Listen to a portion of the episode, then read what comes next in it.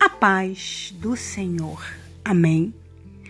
Somos ao último capítulo do livro de Jó, capítulo 42, que diz assim: Então Jó respondeu ao Senhor: Agora eu compreendo que o Senhor pode fazer tudo o que quiser e que ninguém pode impedir o Senhor de realizar seus planos. O Senhor perguntou quem foi o ignorante que tentou negar a sua sabedoria e justiça. Fui eu, Senhor. Falei de coisas que eu não entendia, coisas que eu não conhecia, pois eram maravilhosas demais para mim. O Senhor me disse: Escute-me e eu lhe farei algumas perguntas que você deve responder. Agora eu respondo. Somente agora eu conheço o Senhor de verdade. Antes, eu só o conhecia de ouvir falar. Por isso eu me arrependo de meu orgulho e me cubro de terra e de cinza para mostrar minha tristeza. Depois de ter acabado de falar com Jó, o Senhor disse a ele faz o temanita: Estou muito zangado com você e seus dois amigos Bildade e Zofar. O que vocês disseram a meu respeito não estava certo. Jó estava com razão, vocês não. Por isso, levem sete touros e sete carneiros ao meu servo Jó e peçam a ele para sacrificar ofertas queimadas em favor de vocês três. Depois, Jó fará oração por vocês e só assim não lhes darei o castigo que seu pecado merece. Pois vocês não me apresentaram a Jó tal como eu sou.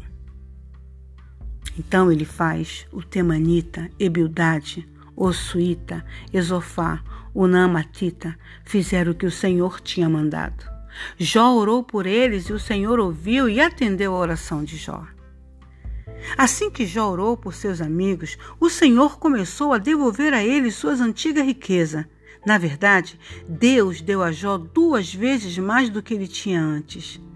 Todos os irmãos, irmãs, parentes e conhecidos de Jó vieram lhe fazer visitas e oferecer festas para consolar Jó por todo o sofrimento pelo qual ele havia passado.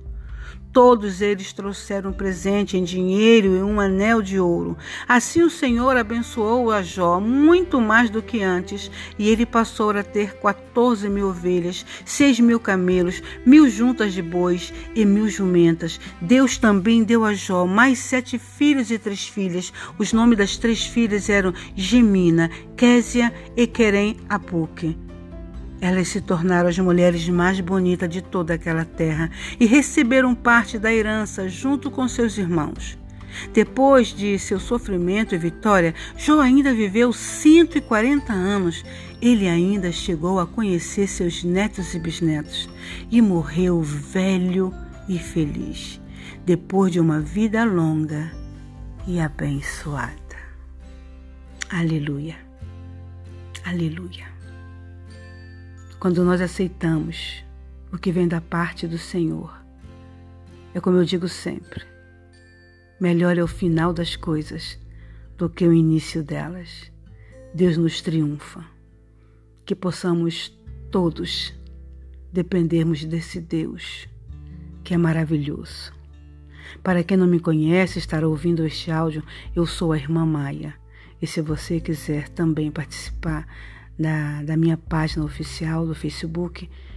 Eu me chamo Maia Maia e vai ser um prazer estar declamando a palavra do Senhor para você.